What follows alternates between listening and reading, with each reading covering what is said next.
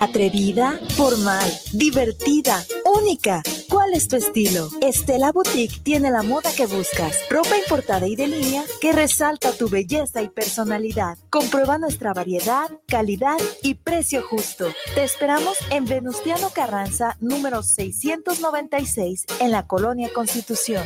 Nuestra línea telefónica está a tus órdenes. 9627-4131. Búscanos en Facebook. S-T-E-L-L-A-Boutique. Estela-Boutique. Los comentarios vertidos en este medio de comunicación son de exclusiva responsabilidad de quienes las emiten y no representan necesariamente el pensamiento ni la línea de guanatosfm.net.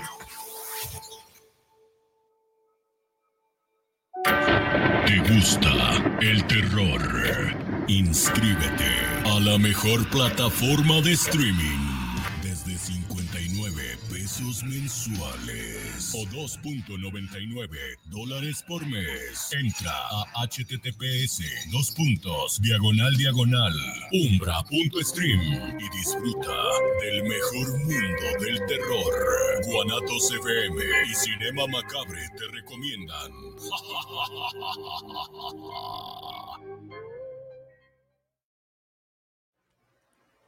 Hermandad Macabre, bienvenidos a la mesa espiritista de todos los sábados en Guanatos FM, su programa Cinema Macabre. Y me acompaña virtualmente, pero siempre en el Cocoro, Masaki. Hola, buenas tardes, ¿cómo estamos? Muy bien, yo ando en vivo, tú andas ahorita virtual, pero en vivo también. Ay, ay, ay, bueno. A saber si estamos en vivo, porque sí, estamos en vivo desde la, el canal de YouTube de Guanatos FM, la estación de internet de Guanatos FM, Tuning, iHeartRadio, mañana en Spotify y este mismo programa se cuelga el próximo martes en nuestro canal de YouTube Cinema Macabre para que también se suscriba, le dé like y este, le dé campanita y todas las cosas de influencers. Y pues también estamos en el Facebook Live, en la página de Cinema Macabre y ah. también en la página hermana de Los Amos del Multiverso. Buenas tardes, buenos días, buenas madrugadas. Depende de dónde nos vea. Exacto. Y pues hoy vamos a terminar el mes de octubre macabro, no, perdón, octubre monstruoso. Monstruoso, sí, sí, sí. Hablando de el chanclas, ¿no? El mero mero, el jefe de jefes. Ese mero, el, el chamuco. Bueno, y ahorita estamos esperando que llegue nuestro invitado, nada más que como también él tiene muchas, muchas actividades justamente en este mes, que es pues el mes más macabre, está en fóbica, entonces ahorita se debe de estar apersonando con nosotros para hablar de él demonios, los demonios, los distintos demonios que puede haber. Y gracias, Hermandad Macabre, por acompañarnos. Y por favor, Masaki, guíame en los canales de comunicación para la Hermandad Macabre porque tenemos rifa. Oh, sí, hay rifa el día de hoy y pues bueno, si quieren unirse a la conversación, si quieren mandar todos sus saludos, eh, ahorita el invitado, a este, pues a todos, ¿no? Creo que Melissa también ahorita llega, este, ya está ahí conectándose. Pues bueno, ahí les va, es el 3317 eh, 280113, 3317 280113, es el número de teléfono por si gusta comunicarse con nosotros el día de hoy. Eh, ya llegó Melissa. Hola, hola. Hola, hola, Melissa, ¿cómo estás? Bien, bien, ¿ustedes? Bien, también. Muy bien. Muy bien. Entonces, iniciamos con la rifa de la película que gracias a Centauros Video hemos tenido cada programa una película distinta. Y en esta ocasión, gracias a que ya es Halloween, la Hermandad Macabre se puede llevar la película de Halloween del 2021, creo que fue, 20 Bueno, 18, ¿no? 18, sí, la, la más reciente, la que sí es la secuela directa de la primera Halloween de los 70s y que es lo único que tienen que hacer, mandar un mensaje al WhatsApp diciendo que viven aquí en la zona metropolitana de Guadalajara porque hay que recoger la película con nuestros amigos de Centauros Video que tienen dos sucursales, Ocampo 80 entre Avenida Juárez y Pedro Moreno en zona centro y la segunda sucursal está en Avenida Juárez 577 entre Enrique González Ortega y 8 de julio. Sus horarios de lunes a sábado de 10 a 8.30 y domingos para que no se quede sin su película de 11 de la mañana a 8 pm. El o la ganadora tendrá que ir desde a partir de lunes con su identificación a justamente Ocampo 80 para que le den su película de Halloween. Y queremos Halloween. Queremos Halloween. Este es Halloween, este es Halloween. Y bueno, también tenemos que hablar de Umbra. ¿Y quién? Hermandad Macabre, compañeros macabres, ¿quién regala en esta vida? ¿Quién les da gratis en esta vida? Los papás. Además de eso, pues Umbra y Cinema Macabre se confabulan para regalarte a ti, Hermandad Macabre, no 25%, no, no, no, no, no, no solamente por esta ocasión que es Halloween, en tu plan anual te vamos a dar el número de la bestia. 66.6% de descuento en tu plan anual. En Umbra Stream, lo único que tienes que ingresar es en esta liga de https dos diagonal diagonal mórbido.tv y te vas a llevar un 66.6% de descuento en tu plan anual solamente el día de hoy. Esta liga va a estar disponible para ti, Hermandad Macabre, a partir de estos momentos hasta las 10 de la noche para que ingreses a https dos puntos diagonal diagonal mórbido.tv y te lleves el plan anual con 66.6% de descuento. Qué gran, gran promoción que Umbra y Cinema Macabre tiene para ti, Hermandad Macabre. Y bueno, también tenemos que recordarles a la Hermandad Macabre que tenemos, tenemos visita el próximo 18 de noviembre. ¿Y quién va a hacer esa visita? Justamente uno de los grandes íconos del cine de terror contemporáneo, el primer Jason que le dio vida, nuestro amigo que es Ari Lehman. Ari Lehman va a venir en confabulación con Umbra, coleccionistas y Cinema Macabre este próximo 18 de noviembre y tenemos una promoción también para ti, hermana Macabre, una máscara de Jason con su, eh, por supuesto, firmada por el primer Jason, con la posibilidad de hacer un meet and greet con él. Esta es la máscara que vamos a llevar. Esta es una edición limitada.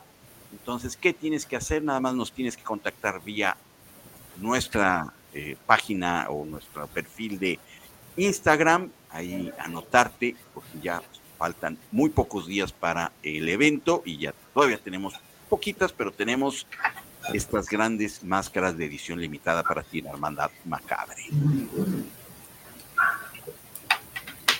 Muy bien. Entonces, dicho todo esto, comenzamos con el capítulo número uno que como nuestro MC oficial está en una encomienda que lo mandó en Cinema Macabre. Entonces yo voy a tomar su papel y espero dar el ancho. Es nuestro primer capítulo. Las recomendaciones o anti-recomendaciones que nuestros compañeros macabres tienen para ti, Hermandad Macabre. Y por supuesto, vamos a empezar. Ladies first. Muy bien. Eh, pues yo recomiendo la película de Hermana Muerte de Paco Plaza. Fue estreno esta semana en la N Roja. Para quien no recuerde, es una precuela de la película de Verónica, que también les voy a, mm.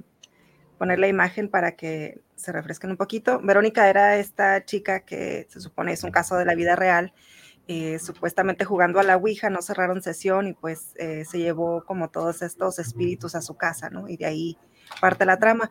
La hermana muerte es la monjita que em, conocen ellas en la escuela y que pues está ciega y es súper perceptiva a todo a todas estas cosas de espíritus, energías, etcétera.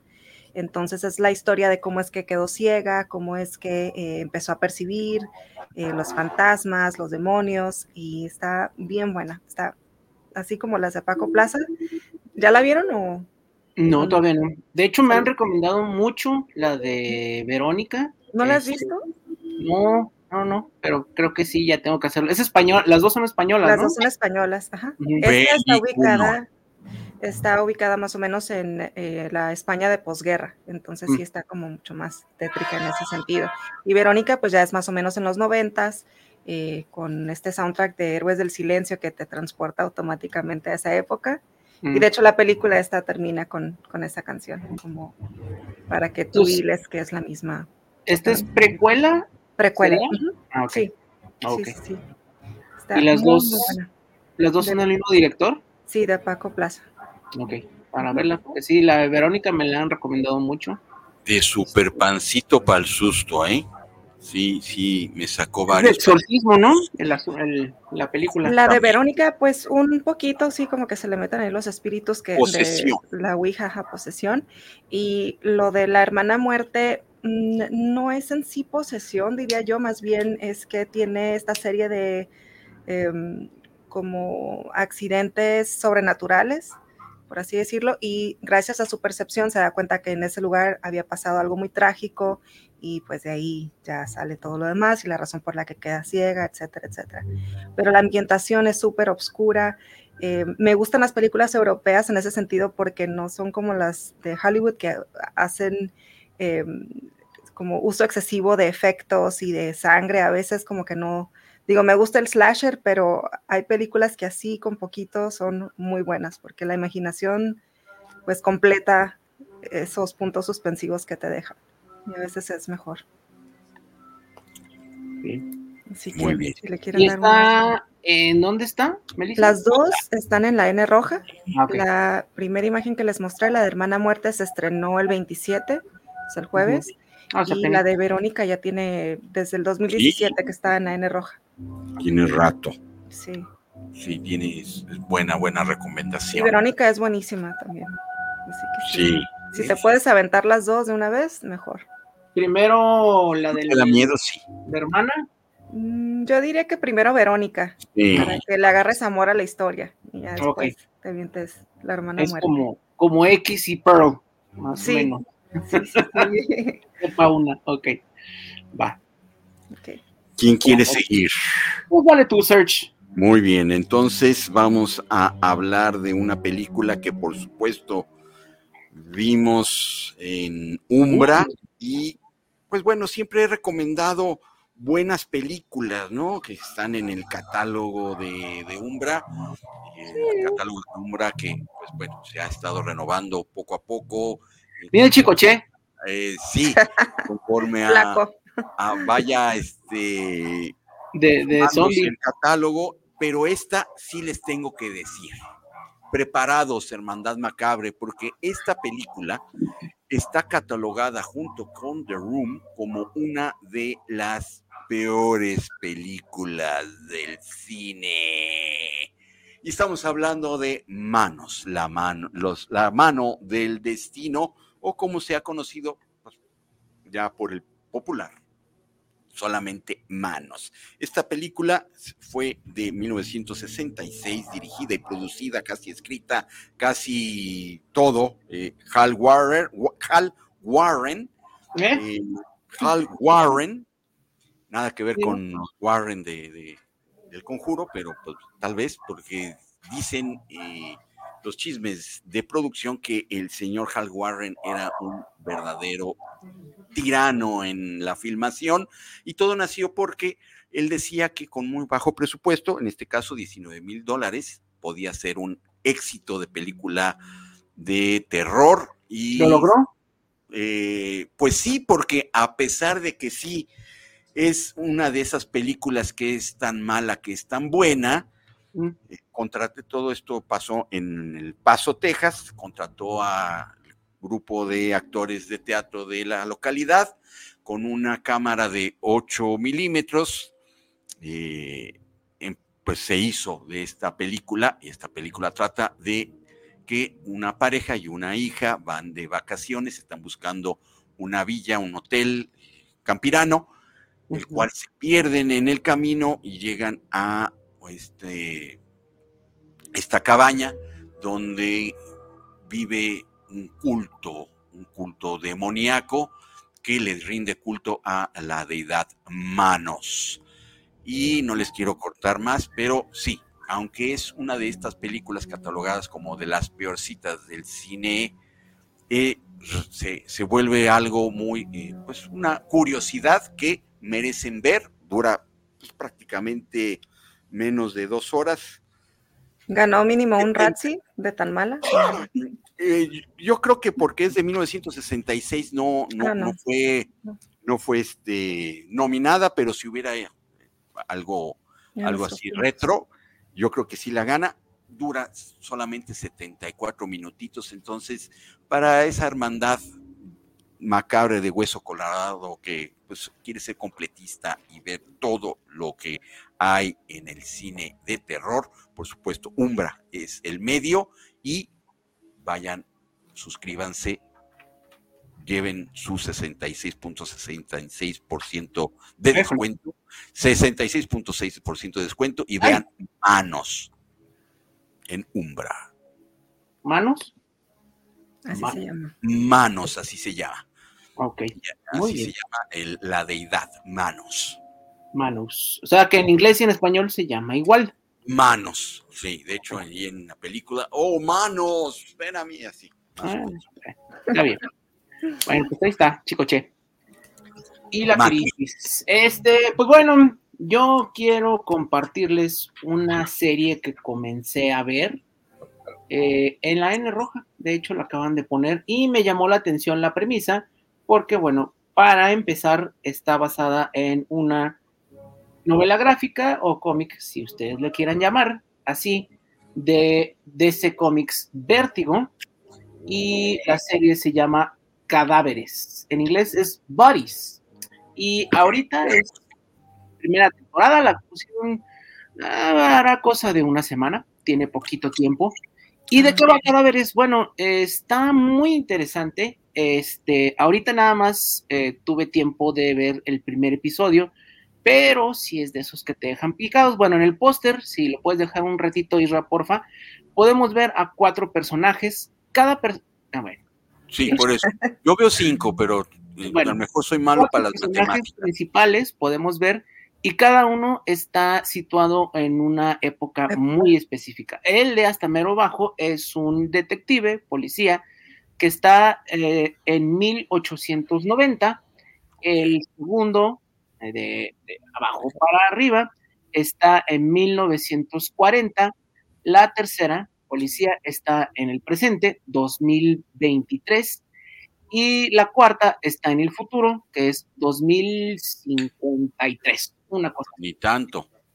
Entonces, bueno, están los cuatro en Londres y la idea es que cada quien tiene como que un día rutinario de, de, pues de ser policía y llegan a un lugar muy específico que es eh, un callejón que está situado en Whitechapel. Bueno, Whitechapel, para los que no ubiquen tanto, es el barrio o el lugar donde sucedieron los asesinatos de Jack el Destripador, ¿no? Y bueno, eh, ¿qué es lo que encuentran? Encuentran un cadáver, un cadáver este, de un hombre que está como de los 30 años más o menos, eh, totalmente desnudo y acostado de lado. Y bueno, eh, las heridas que tiene pues son causadas por arma de fuego. Y aquí la situación es que eh, simplemente no debería estar ahí porque, bueno, ese tipo de herida causa mucha sangre y no hay sangre. Y bueno, eso empieza en el presente, ¿no? En el Londres del presente, luego nos vamos a el pasado y de los dos detectives siguientes se encuentran justamente exactamente el mismo cuerpo. Eh, ¿Cómo? ¿Por qué? Y es lo que vamos a ver. Y después, ya para el final, nos vamos hacia el futuro y en el mismo lugar, en el mismo callejón, esta detective del futuro se encuentra justamente el mismo cuerpo, con el mismo tatuaje y con las mismas heridas.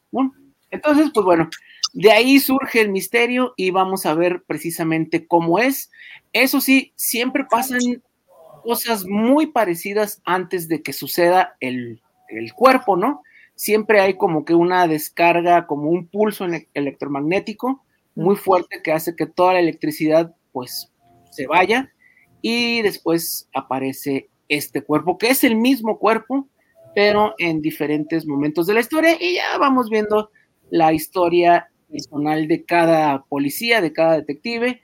Uno es medio corrupto, otro tiene diferentes problemas, cada uno tiene como una problemática distinta, pero a todos los une el cuerpo y hay algo que empiezan a ver que les causa mucho mucho miedo, al menos a las personas importantes, a los jefes de la policía, porque hay un reflejo en donde se ve quién es el posible asesino. Y simplemente dicen, déjenlo ahí, no le muevan. Eh, y bueno, ahí comienza el misterio, la verdad está muy interesante. Este, no le he dado más porque no he tenido chance, pero pues sí pica la curiosidad y ahorita pues sí está, es de como del top 10 de la N roja vale la pena echarle un, ojo. Se llama Cadáveres, en inglés es Bodies, y es una producción que, bueno, es inglesa. Ok, muy bien, habrá que echarle un oclayo. Muy bien, entonces creo que con eso terminamos de las. Ahora fue puro recomendación. Y no hubo nada malo. Qué bueno. Y tenemos ya saludines. Sí, sí, A ver, déjame darles. ¿Quién lo sabía? Yo, Josefina Sánchez, saludos para el Muelas, que nadie, pero absolutamente nadie saluda al Muelita, saludos, y me anoto para la movie, soy de la colonia Providencia. Josefina, estás anotada. Josefina, gracias por acordarte de este flaco. Mm.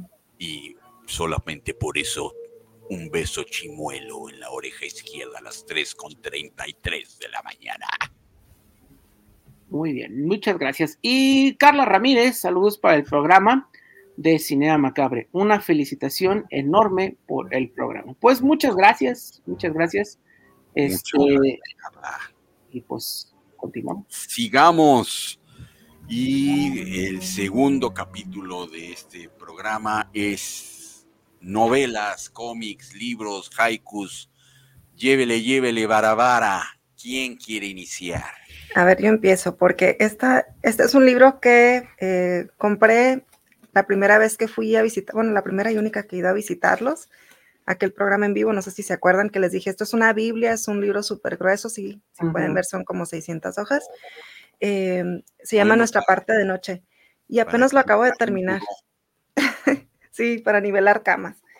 Apenas lo acabo de terminar ayer y em, bueno, pues ¿qué les puedo decir de esta historia? Em, más que soy fan de Mariana Enríquez, una vez más confirmado. Eh, te envuelve en un ambiente de Argentina, nuevamente como la mayoría de sus libros. Em, es una, eh, un cambio de tiempo, eh, maneja lo que es como el que será como los 920 más o menos, después se brinca a los 60 y luego más o menos en nuestro tiempo. Entonces son las historias de tres generaciones. Eh, parte de esta em, padre e hijo que son mediums y que son ahora sí como tipos secuestrados por una familia muy pudiente, que me recuerda a un poco a ojos bien cerrados en este tipo de culto oscuro que abusan de la gente, etcétera, etcétera algo parecido, eh, pero todavía más eh, macabro. Entonces, lo secuestran y mm, conjuran como a este tipo de oscuridad, le llaman ellos, que es como un tipo de demonio, y es como otro tipo de, realidad, ¿no? Que, podemos estar aquí mismo y de repente, no sé, este cuarto en, dentro de la oscuridad se vuelve como tres, cuatro, cinco veces el tamaño y pues hay cosas como no sé, cuerpos eh, mutilados, etcétera. Entonces, padre e hijo pueden ver todas estas cosas que a simple vista nadie ve. Y eh, hay por ahí un cameo de David Bowie, que se supone que es eh, amigo de la mamá en, los 60 en Londres. Eh, está bien interesante, no puedo resumir 600 páginas, pero es ahora sí que otro universo fantástico de ella y que no está muy lejos de la realidad. Varias reseñas que leí dicen lo mismo. Es tan explicativa y se mete tanto en la historia de cada época que sí te hace eh, dudar si ella sabe algo más, ¿no? Como de este tipo de sectas. Y dices, es, eh, pues sería muy probable. Con tanta cosa que ahora ya se sabe, eh, yo creo que sí, no podría ser. Pero como qué tipo de secta es, como pagano. Es, como te digo, ellos son mediums, entonces convocan esta oscuridad y de, esa oscuridad estas familias tienen como em, pues poderes, por así decirlo, pueden vivir más años, eh, pueden desaparecer gente eh, sin dejar rastro, como mandándolos a otra dimensión, por así decirlo, que no es, no es una dimensión, es como, bueno, tendrían que leerlo porque se los spoilería para explicarles qué es eso.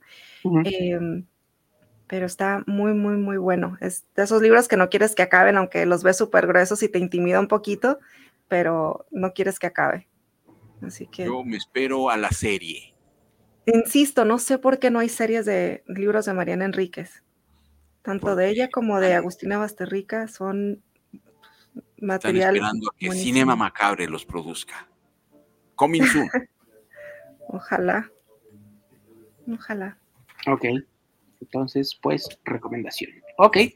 Muy bien. Pues, search. Ah, muchas gracias por abrir este espacio para el haiku. Ah, ya se fue Masaki. Vamos a esperarlo para que pues escuche. No, aquí estoy. Ah, ok. Yo por el libro. Estoy buscando el libro. Ah, ok. Yo creí que no, pues ya empezó el haiku, entonces ya me voy. Te lo vas a perder, entonces. Hermandad Macabre, por supuesto, como ha sido una costumbre últimamente, la palabra ladra. Escribe un haiku para manos, que por supuesto está en umbra. Y el haiku para manos dice así. Manos en la noche, horror en la oscuridad, verano se esconde. La palabra ladró. Manos está en Umbra con el 600, con 66.6% de descuento. Lo mejor fue que ya se acabó. Sí, pero sí, no, no, no te veíamos, pero sí lo oíste, ¿verdad? Si no, le puedo decir otra vez. Mm, no es necesario. Hasta ahorita llevas un campanazo nada más, ¿eh? Vas bien. Vamos por más. Vamos por más. Muy bien pues si quieren continuar, porque no encontré el libro que andaba buscando. Perfecto, muy bien, no te preocupes. Seguimos con la palabra. Ah, no. Entonces, este, bueno, entonces vamos a, si no hay eh, libro, cómic, novela, este, panfleto de Masaki, vamos a la segunda parte, o más bien la tercera parte de este programa, que es nada menos ni nada más videojuegos, que videojuegos, por favor, Chich, es tu ah, caray, no, no está el Chich, ¿verdad? Este, bueno, ¿alguien jugó algo hoy, esta semana? Nada, Matatena, Trompo. No, yo nomás, ay, los perros, este, en el muro eh, de Cinema Macabre, si no están ahí, por favor, búsquenlo en Facebook puse en la semana y pues simplemente invité a, tanto a Chicho como a Puis Calzada. Es un Kickstarter que está haciendo el director de terror Brian Yusna. Eh, es un paquete así como que medio interesante porque es un juego de mesa diseñado por él mismo eh, y bueno, también trae así como que unos monitos y unos zombies y varias cosas ahí. Este, trae que creo que hasta unos shots, así como para jugar, este,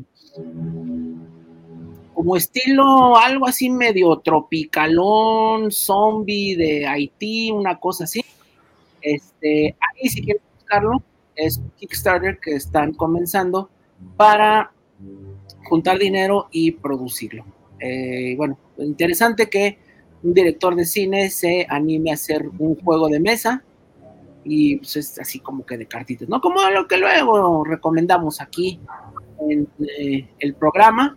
Es un juego de mesa que es eh, como de zombies y está hecho por Brian Just. ¿Ok? Bueno, pues eso fue recomendación, ya que no encontré. Deberíamos de, jugar en línea un día y transmitir. La verdad, sí. Hacerlo así como por streaming, jugar un ratito a ver cómo nos va. Uno de los juegos, uno de los tantos juegos que tienen ahí. El, el Chich. ¿Verdad? Pues bueno, esa fue la recomendación, porque pues videojuegos, pues bueno, ahorita no, ahorita no se los manejo, señor. Hablando de juegos, ¿no han visto esta eh, Ouija para niñas de 10 años? Que es hasta rosita y... Ah, caray. Y todo. ¿No tienes imágenes? No, ahorita se las busco porque sí está de... Precisamente para llamarle al... ¡Ay, híjoles! Denme un minuto y se las consigo. Muy bien. Muy bien, entonces, yo, les debo, les debo lo de videojuegos. Yo, la verdad, eh, fui muy malo en el Atari, entonces ahí me quedé. Muy bien. Aquí está, ahorita se las mando. ¿Y qué es para niñas? Solo para niñas, es como Barbie. Pues la van a ver ahorita. Porque hace poco puse una que era como de esa cortadora de queso para vinos, pero ella estaría en el comercial. Yo no pediría eso de Navidad, pero a lo mejor alguna Wednesday por ahí. Ah, mira. A ver. Sí, está muy cute, ¿eh? Sí, nos a ir a compartir. Supongo que si esta nada más invoca fantasmas infantiles. ¿Tú crees? supones mal. Ay, me creo que me da más miedo esta cosa. a mí me da más miedo como los espíritus de niños que los de viejitos decrépitos. Sí.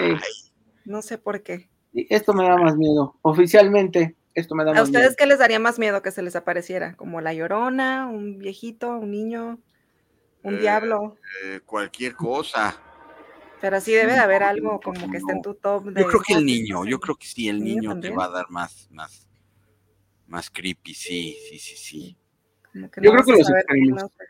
¿Los extremos? ¿Cómo? A mí los extremos, o sea, o los niños, muy niños, o los personas de, de, eh, edad. Yo creo que sí me da más miedito. Y más si tienen estos movimientos repentinos como la niña del aro. Ay, no, no, esos, esos efectos a mí me matan. Que están aquí y de repente avanzan como dos metros así en menos de un segundo. En rapidísimo. Sí, sí, sí. Muy bien. Pues bueno, ahí está la Ouija para niñas. Ah, bueno, también, ¿no? Ya ustedes saben. Como siempre dicen en las películas, ¿no? Ay, ¿qué puede malir sal? Bueno, pues ahí está. Muy bien. Perfecto. Muy bien. Creo que ya tenemos otra llamada. Ah, otro saludini. Ajá. Sergio Alberto Godínez, me imagino que es. Saludos para el programa de Cinema Macabre. Aquí les escucho en Los Ángeles, California. Aquí, oh, you got it. Gracias. Gracias, eh, Tocayo. Muy bien. Escucharnos, vernos aquí en Cinema Macabre. Y bueno, vamos a proseguir con los capítulos, por supuesto, después de el eh, videojuego, en este caso fue tabla de Ouija para, para Barbies. Sigue, eh, pues ya, el invitado, por supuesto, llegó. Entonces vamos a, a hacer una, una breve pausa para que se acomode ¿Quién nos invita, quién nos acompaña hoy como invitado? Por supuesto, nuestro gran amigo, escritor, conocedor de toda esta cultura, Luis G. Abadí. Buenas tardes. Muy buenas Hola, Luis, bienvenido de nuevo. Sabemos que te, desdoblaste porque por supuesto que todo este mes y parte del siguiente está fóbica con todo. Ya nos ha acompañado Roger para para hablar de ello, entonces le damos unas gracias por ahora sí que desdoblarse y estar casi en dos lugares al mismo tiempo. De hecho, por poco no estoy en ninguno. Ah, caray. ¿Cuántas veces pasa que un chofer de Uber se pierda? Eh, pues ya con estas aplicaciones, este... Como que no ayudan cuando hace falta. No sé dónde me estaba llevando este sujeto. Pero cuando cruzamos de septiembre, le dije, para aquí no es. Sí, creo que cuando llegamos a, a Salatitán, como que creo que no es aquí, pero casi siempre el señor Eddie Murphy sucede esta cosa. A, Eddie Murphy que creó la, ley de Murphy. Muy bien. Vamos haciendo un recuento. Gracias a Luis G. Abadie por acompañarnos y hoy vamos a hablar de demonios. Ya hicimos un recuento de series, películas y libros. No sé si tengas algo con respecto a estos temas. Si no, entramos de lleno con el chamuco, como tú me digas. En cuanto a cuál de todos los temas, porque ya me Series, películas, eh, libros, bueno, por supuesto, libros has de ah. tener para aventar para arriba. O historia de demonios que te Historias de demonios. Y con eso vamos a ir haciendo como un hilo conductor para dar de lleno hablar de el demonio o los demonios, tú nos dirás, es uno solo, son varios, es una legión, en fin. Yo creo que hasta ni siquiera hay una sola cosa que se suele llamar demonio, porque cada quien entiende algo diferente con ello. Eh, hay que ver que el concepto religioso popular, un ángel caído que se convirtió en una entidad maligna que, que, busca hacernos pecar para, para poder hacer nuestras almas. Su motivación es que envidia la condición humana, envidia que tenemos carne, que tenemos cuerpo, la vida, la libertad que tenemos como seres humanos y quiere robárnosla. Esa es la versión religiosa popular. Católica. Así es. El problema está en que es una de muchas versiones y nadie se pone de acuerdo. Y lo que más complica las cosas es cuando cada quien piensa que cuando alguien dice la palabra demonio, está pensando en lo mismo. Claro. Realmente no hay un consenso. Cuernos con patas de chivo y este, cola, cola larga. Llenos pues a lo que Debe variar, ¿no? Dependiendo del demonio que sea. También está eso, aparte, porque cada uno tiene sus formas que se atribuyen, que aparte son varias para cada uno. Pero la cuestión es, aquellos que investigan los temas demoníacos, todo el mundo piensa que alguien que se meta a investigar al demonio debe ser satánico, debe ser diabolista. Sucede que no. Existe una disciplina que se llama demonología. Resulta que quienes las estudian son sacerdotes católicos. Ok, bueno, supongo que deben de, estar pues eh, en contacto con, pues, con la competencia, ¿no? Lo que sucede es que cuando alguien se prepara para exorcista, tiene que saber cómo funcionan los demonios. Ellos crearon el concepto de la demonología. Okay. Pero por otra parte, si vemos a los satanistas, nos vamos a llevar otra sorpresa. Porque la mayoría de los satanistas no creen en los demonios de los que habla la Iglesia Católica.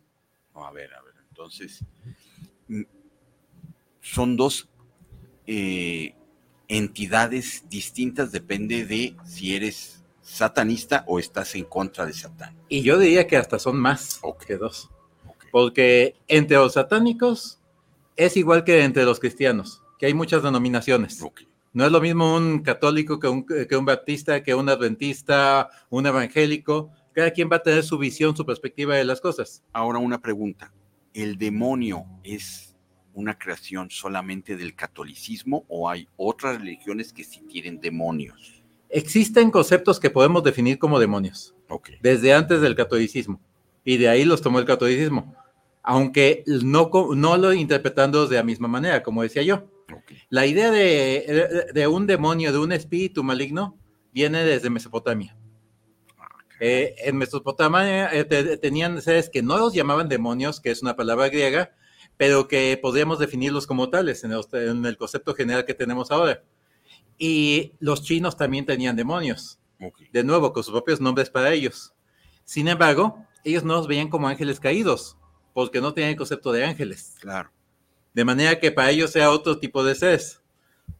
En, eh, si vemos la película Exorcista, donde aparece la, figura de Pazuzu, que se anda agarrando por ahí. Un amigo está defendiendo desde hace tiempo la hipótesis de que todo el mundo haya malinterpretado esa película. Ok.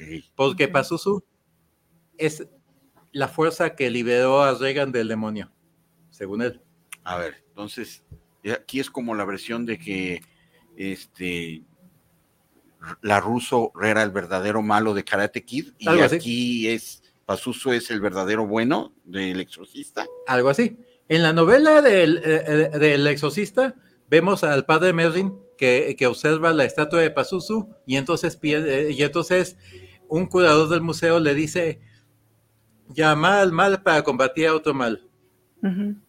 ¿Por qué dice esa frase? Porque los mesopotámicos invocaban a Pazuzu para proteger a sus niños de las plagas y enfermedades. Era una fuerza protectora. Que es a su vez hermano del arcángel Miguel, ¿no? Se supone. Eh, en ese entonces todavía no existía Miguel.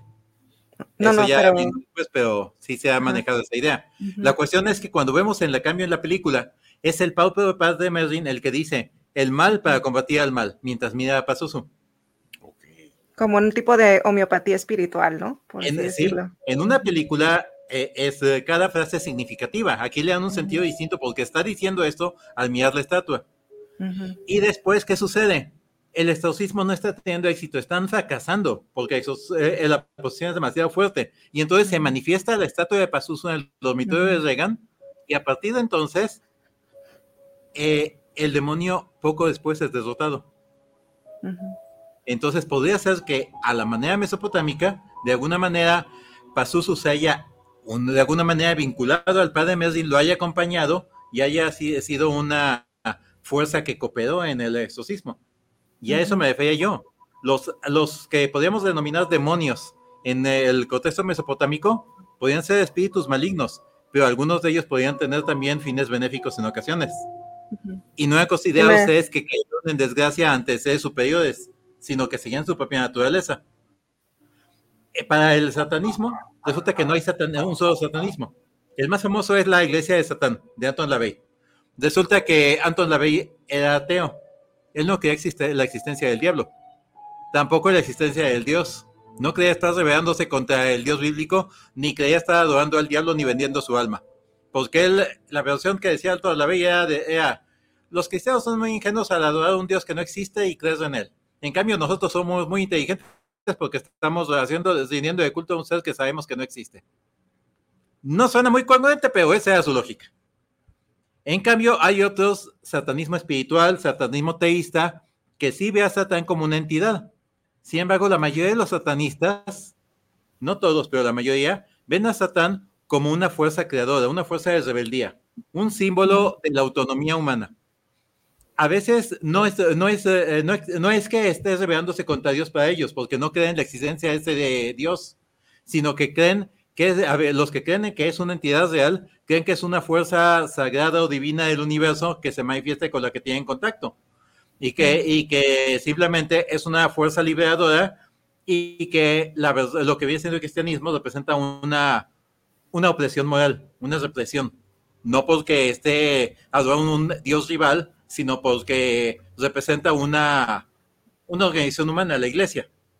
en algunos casos tenemos también a los que tienen una visión de eh, gnosticismo.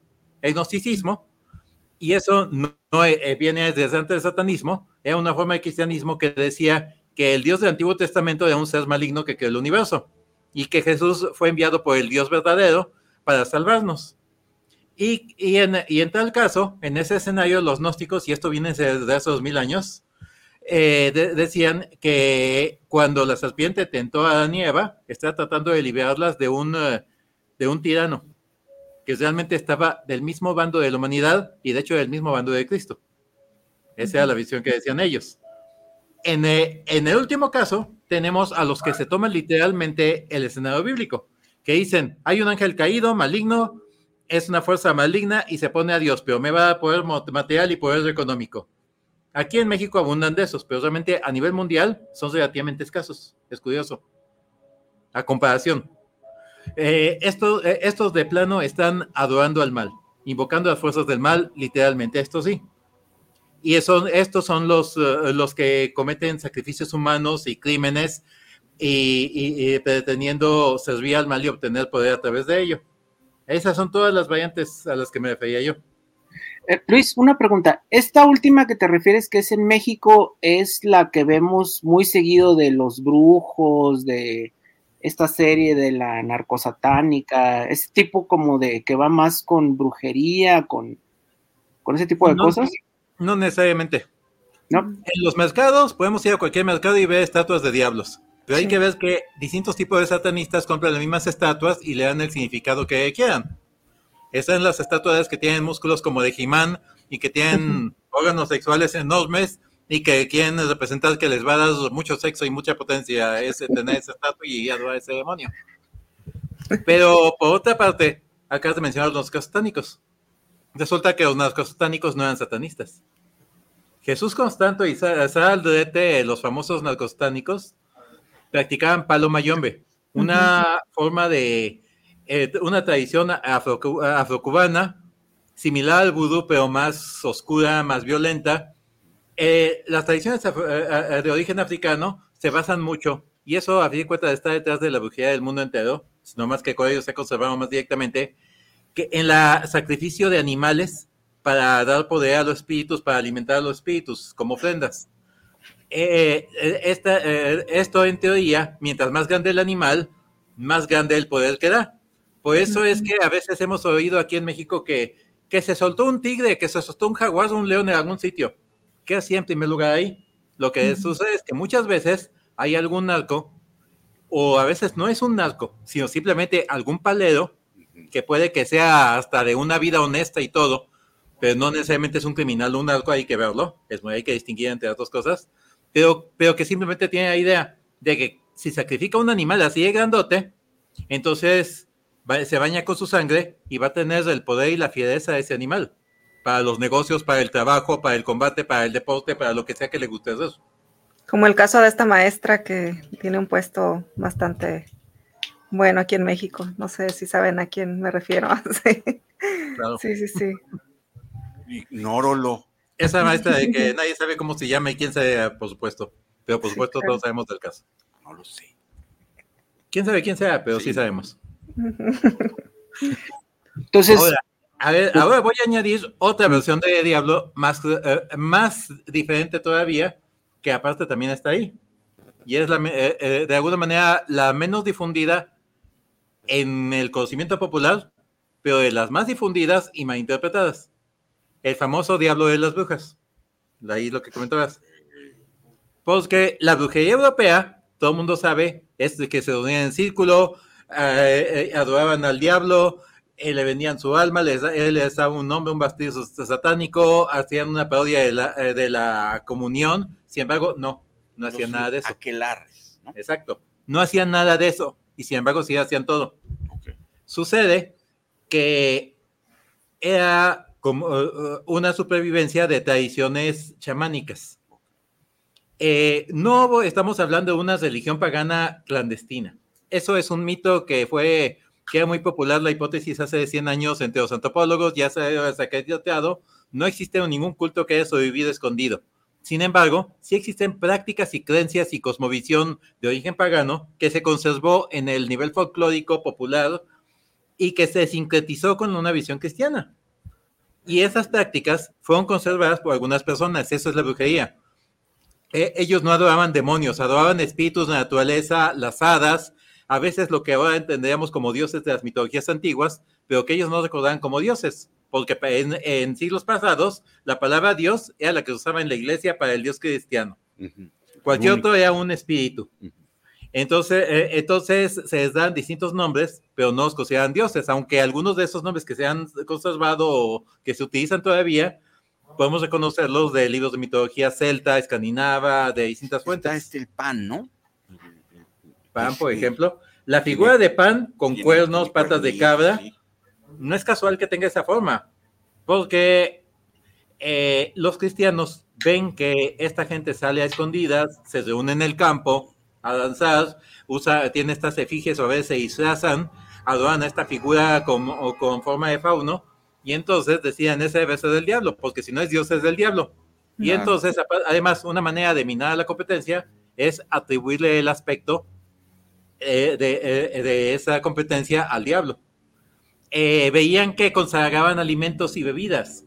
Todas las culturas antiguas se consagraban alimentos y bebidas en todas las, en todo el universo, en todo, ¿qué, qué te En todo el mundo. El universo, quién sabe. Pero en todo el mundo, en todas las culturas, todas las civilizaciones, todas las religiones, tiene el concepto de consagración de alimentos. Eso sí es, es universal en el sentido humano. Y, y, por lo tanto, es lógico que también existía ese concepto, el consagrar alimentos a los espíritus de naturaleza. Y cuando los cristianos se enteraban de esto, entonces decían, están parodiando la Eucaristía, porque creían que nomás ellos lo hacían, porque desconocían la historia. Y no, y no, es que no supieran los primeros cristianos, los primeros cristianos sabían perfectamente que distintas culturas tenían distintos tipos de consagraciones de alimentos, simplemente esto se fue olvidando eh, durante el oscurantismo. Eh, y entonces llegamos al diablo. Resulta que la figura del diablo, cornudo, a veces con cuernos de cabra, de carnero, de ciervo, de distintos animales, es el que te dice el sabat, el aquelarre a veces es un ser humano ataviado con máscara. A veces se dice que se aparece y se manifiesta. Casi todas las confesiones de los interrogatorios de brujas describen que se apareció el diablo. Pero si los leemos con cuidado, nos damos cuenta que está escribiendo un ser humano, alguien disfrazado que estaba cumpliendo ese papel. Eh, aquí es donde voy a meter el gol porque, eh, porque para dar cuenta de, de, lo que estoy diciendo, justamente eh, una versión ampliada de un ensayo que tenía yo desde hace mucho tiempo, que se llama Simpatía por el Diablo, eh, acaba de aparecer en mi más reciente libro. Es un ensayo que está dedicado a buscar las raíces de la palabra diablo. pretendo sostener, y esto no es invento mío, esto viene de, distintos historiadores y antropólogos, que de los que he tomado el material y lo he integrado aquí complementando con otras fuentes, la idea de que la palabra protoindoeuropea Duibel o algo similar, de la que viene por un lado diablo en español, por otro lado diablo o diabolus en latín, devil o devil en los idiomas sajones y escandinavos, es una palabra que en su sentido original sea como lo que nosotros llamaríamos un sacerdote o un chamán. Era aquel que presidía una, una actividad religiosa, un papel chamánico en, de las comunidades antiguas. ¿Un demiurgo? No. Okay. Un, un, chamán, tal cual, un intermediario entre lo de ser humano y los espíritus.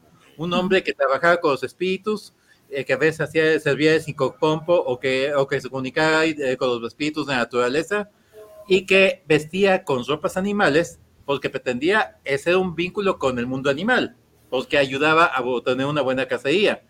Este, se andaba en los bosques porque se tenía un vínculo con el mundo vegetal es lo mismo que vamos con los que se, podemos llamar chamanes eh, eh, eh, aquí en México. Recordemos para empezar que chamán es una palabra de origen turco. Chamán es el nombre de un practicante de, chamanismo turco. la, antropología, a través de, de Mircea Eliade, ha aplicado este nombre de manera universal a quienes practican, digamos que tienen prácticas similares, análogas de este tipo. El chamanismo antropológico sí existen todos los países, pero aquí no existía nadie que se llamara chamán a sí mismo. Hoy hay algunos que se ponen chamán con X y mm. dicen que es palabra maya. Eso es una jalada, eso es charlatanería. No existían. Eh, los, eh, los chamanes eh, mayas se llamaban y se llaman porque no son algo extinto, existen los Amen. Amen. Es difícil de pronunciar. Sí. pero, pero el chamanismo europeo, las tradiciones originarias de Europa, por así decirlo, las que provienen de los pueblos celtas, sajones, pictos, romanos, etruscos, esas son las que están en las raíces de la brujería, que se sobrevivió en algunas zonas de manera clandestina, simplemente porque no, no, no eran gran religión, eran unas prácticas folclóricas. Y de manera que sobrevivieron, igual que ahora sobreviven las prácticas de los antiguos aztecas, están vivas actualmente. Mucha gente piensa que no, simplemente porque no van a los pueblos donde no hablan español.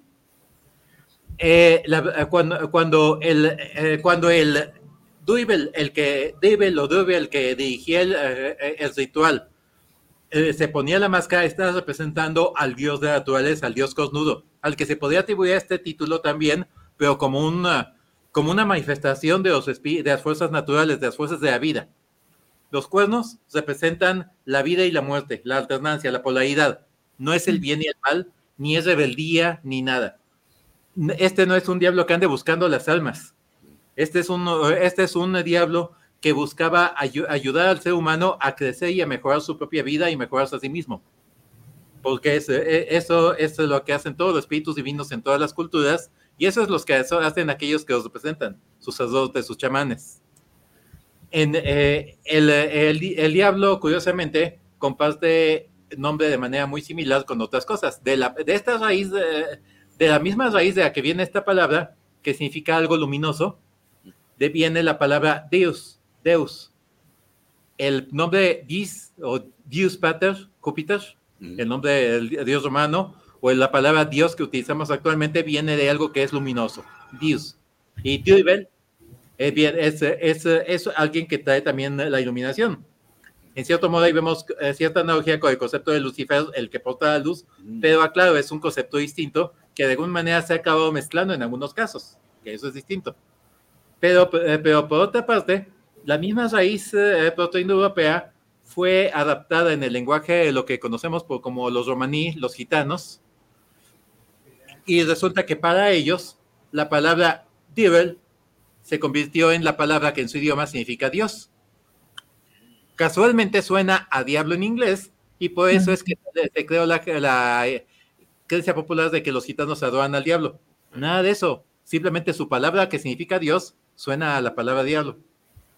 Esa es la, la, cuestión es que eh, el, el, concepto del diablo en la brujería, el devil, el diablo, el diablo, en distintas culturas europeas, sigue existiendo dentro de la brujería. Eh, cuando eh, en un joven, una, una que un, un grupo, suele tener un grupo que puede ser cinco o seis personas, hasta una docena, algo así se dice. Presidido por un hombre y una mujer, o a veces un hombre o una mujer sacerdote o sacerdotisa, el oficial y la doncella, les decían en tiempos antiguos también, que, eh, eh, que el, magíster o magista serían sus grados de iniciación, por así decirlo, porque existe ese concepto iniciático ahí, y varios jóvenes o aquellas, varias familias, individuos que practicaban en cierta región, en cierta provincia, en cierto entorno, se tenían una conexión liberal. No quiere decir que fue una gran comunidad integrada. Jamás existió eso. No, eh, eh, siempre ha sido los brujos desorganizados y se bromea entre los brujos actuales que organizar brujos es como pastorear gatos. Eh, pero, pero un clan de brujos servía para que, darse apoyo, sobre todo en cuestiones en que se les iba la vida si los cachaban.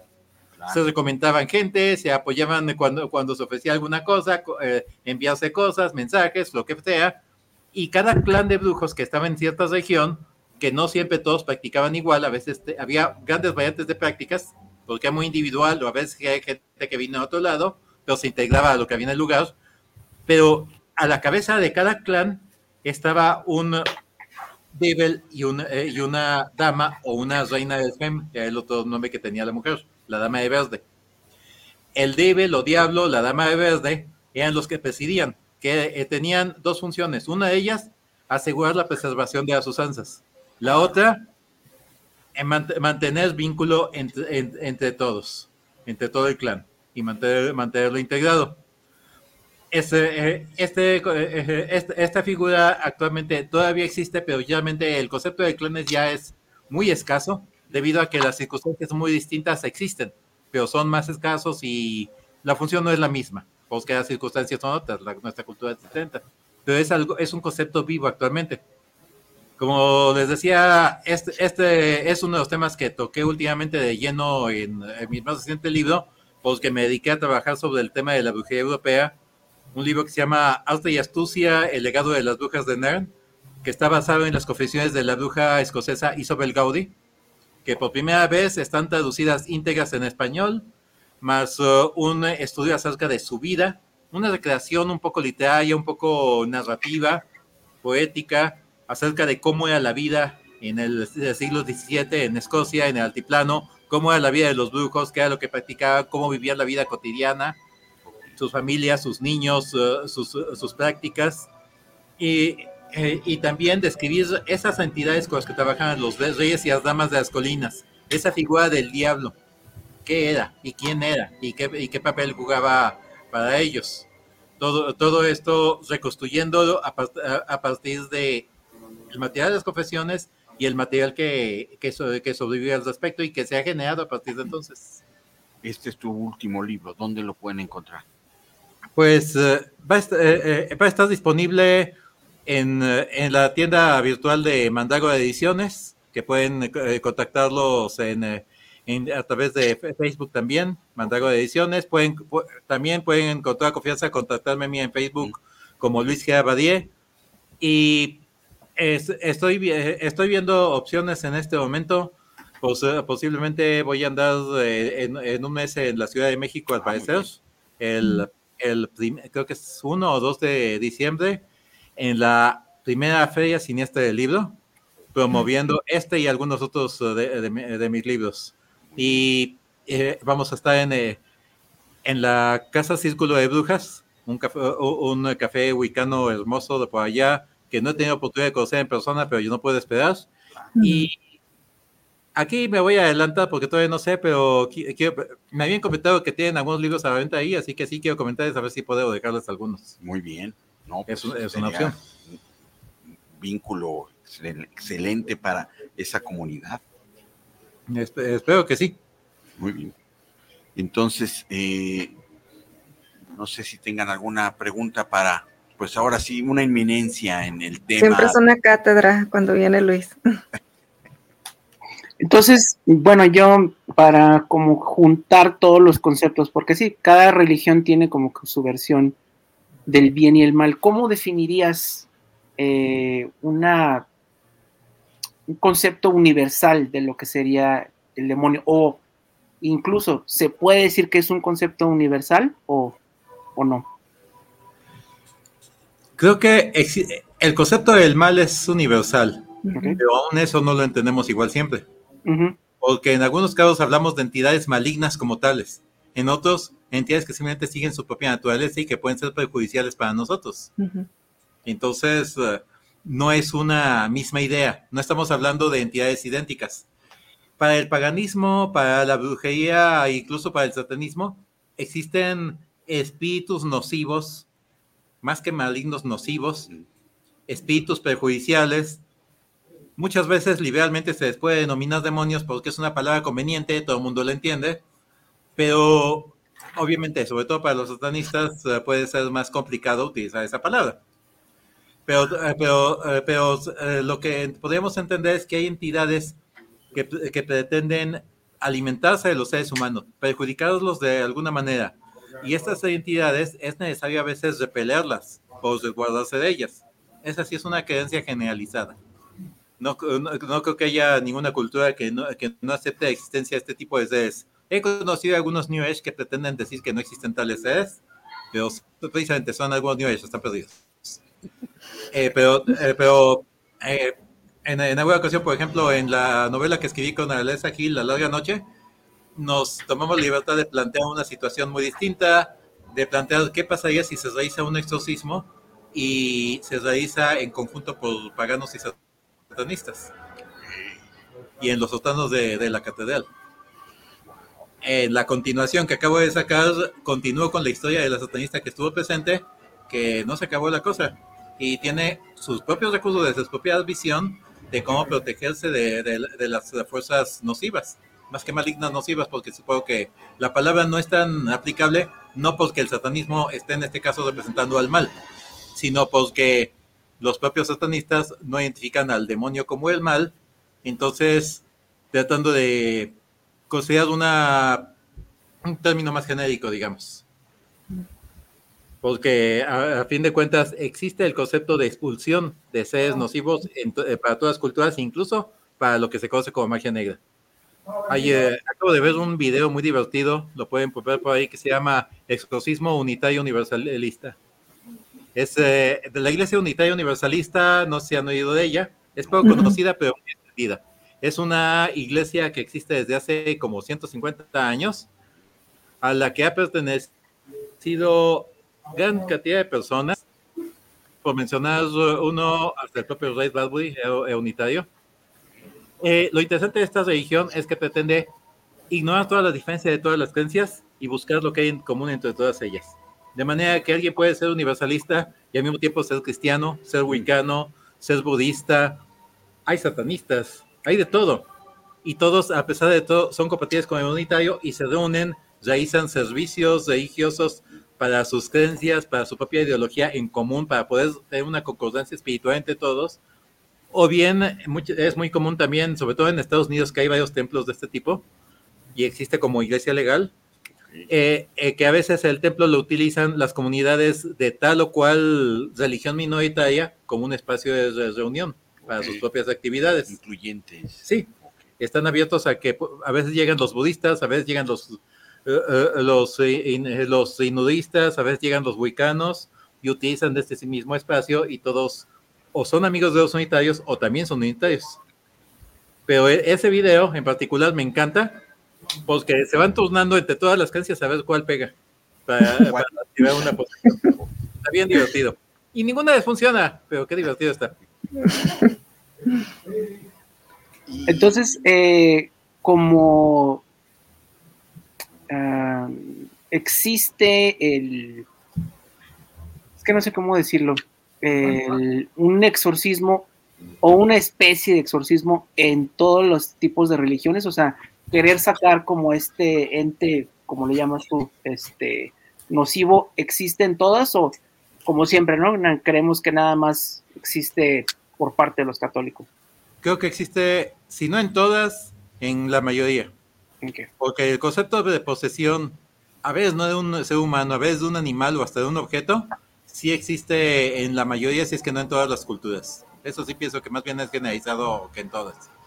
La idea de que una entidad nociva pueda albergarse en una persona, albergarse en un animal, albergarse en un objeto, sí existe.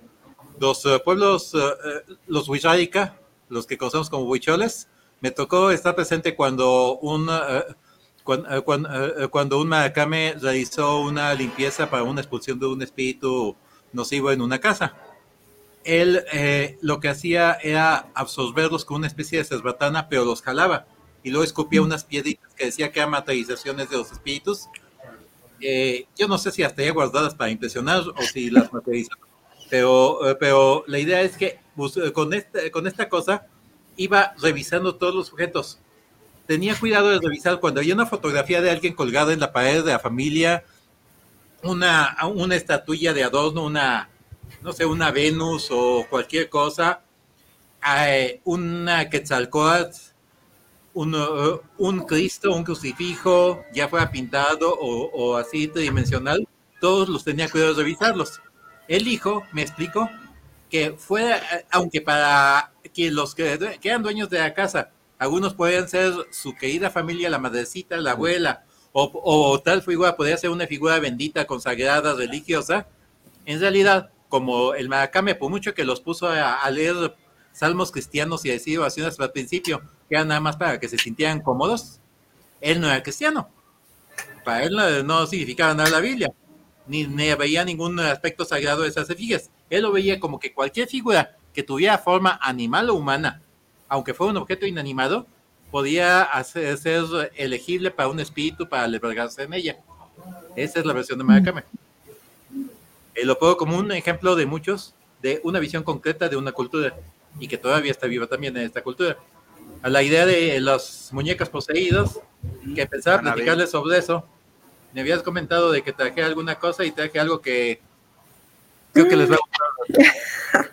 Bueno, ahorita vengo, este, voy al baño. De lo que se perdió Chicho, hubiera estado, pero sí. Oye, Sergio, ¿te acuerdas que una vez tú preguntabas cómo funcionaba un exorcismo con judíos si ellos no creían? me acabas de ganar la siguiente pregunta que quería No, pues dale, pregúntesela ahorita, ahorita que nos enseñe, porque sí, tengo una duda existencial de que si a un judío lo, lo posesiona un demonio, ¿cómo sería el exorcismo? A que hablamos siempre de exorcismos y leen la Biblia y sabemos que el cuerpo, la comunidad judía, pues, tiene la Torah, pero... En, eh, eh, en Netflix acabo de ver una película, más o menos, está mm. pasable, de un exorcismo árabe, ah, donde una persona es poseída por, uh, por un djinn, por lo que conocemos como un genio, que aquí no es una...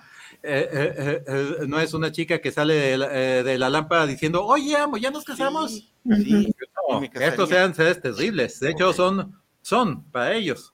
Son seres más semejantes a los seres féricos, al mundo de las hadas, que otra cosa. Y eh, allá ocurren actualmente posesiones todavía. Y, pero son por los genios, no por los demonios. Eh, el artículo de Netflix está interesante porque podemos ver muchos elementos de la, de la, visión de ellos. También hay una película que se llama The Book. The Book es un tipo de espíritu del eh, hebreo que toma posesión de las personas y hay una película con ese título eh, que, se trata de esto, lo tienen prisionero en una caja, lo liberan y toma posesión de alguien. Y esa es una visión de un exorcismo judío. Pero si quieren ver este paquetito que traje. Platícanos de qué es este... Esto... rápido. ¿Cómo se llamaban las dos películas? La, la de árabes y... La de árabes, no me acuerdo ahorita el nombre, la verdad. Pero, eh, eh, pero la, la, otra se llama The Book. The Book. Okay. Book. D-I-Y-B-B-U-K. Este paquete, pues, ok, esto era de una familia que vivía en la colonia moderna. Muy, muy cerca de aquí. Eh, nada más hay que desatarlo. No, no vas a desatar. Mientras sea antes de 10 de la noche, se supone que no hay problema. Ok. Hay que quitarle este. Este es uno de tres crucifijos. De, obviamente es un crucifijo de ataúd. Ok. Pero son tres que fueron reforjados en particular utilizando metal de un crucifijo consagrado eh, que se derritió y se integró en este. Lo hicieron en la misma máquina donde, en el mismo equipo que fabricaban otros, pero hicieron tres de estos.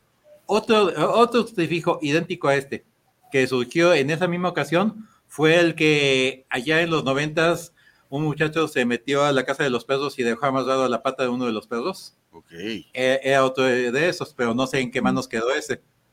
Ok. Estoy nervioso. si me gira la cabeza hacia para atrás, me, me, salvan, no sean gachos. Tengo miedo. Ay. Pero ya ahorita no tiene nada, ¿verdad? ¿O sí? ¿O sí? ¿Sí? Eh, no puedo garantizar nada. Oye, ¿por qué me está viendo? Lo que está bien. Ay. Me, eh, ahorita prácticamente me acaba de sacar un. ¿Y cuál es la historia de esa muñeca? ¿Cómo, es ¿Cómo se llama?